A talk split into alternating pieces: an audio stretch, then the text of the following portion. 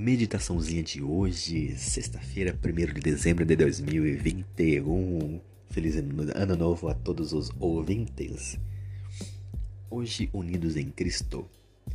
Visto que os filhos de Deus são um em Cristo, devemos perguntar como Jesus considera as classes, as distinções sociais, a separação entre uma pessoa e seus semelhantes por causa da cor, etnia, posição, riqueza, nascimento ou realizações.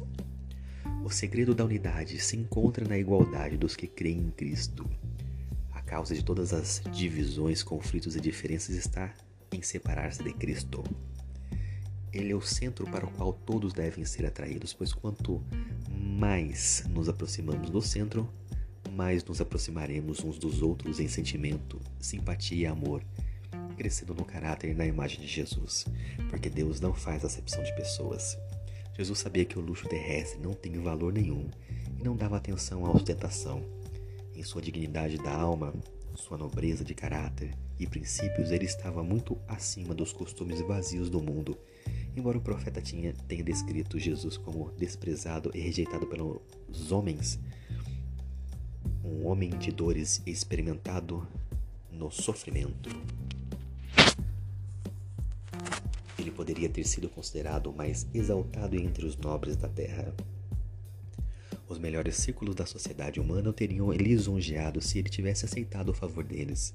Mas Cristo não desejava os aplausos e agia independentemente de toda a influência humana, riqueza, posição, categoria humana. Em todas as suas variedades e distinções da grandeza não eram coisa nenhuma para aquele que tinha deixado as honras e a glória do céu ele não possuía esplendor terrestre, não buscava luxo nenhum, nem ostentação nenhuma, nenhum adorno além da humanidade. Os humildes, os presos à pobreza, os cheios de preocupações, sobrecarregados e esgotados, não encontravam em sua vida razão, nem exemplo que os levasse a pensar que Jesus não compartilhasse das suas provas, não conhecesse a pressão de suas circunstâncias e não se compadecesse deles em suas necessidades e tristezas. A simplicidade de sua vida humilde estava em harmonia com seu nascimento e circunstâncias. O Filho de Deus infinito, o Senhor da vida e da glória, desceu em humilhação à vida dos mais inferiores para que ninguém se sentisse excluído de sua presença. Ele se tornou acessível a todos, não selecionava uns poucos favorecidos para se associar, deixando de lado os demais. Quando o, separatismo.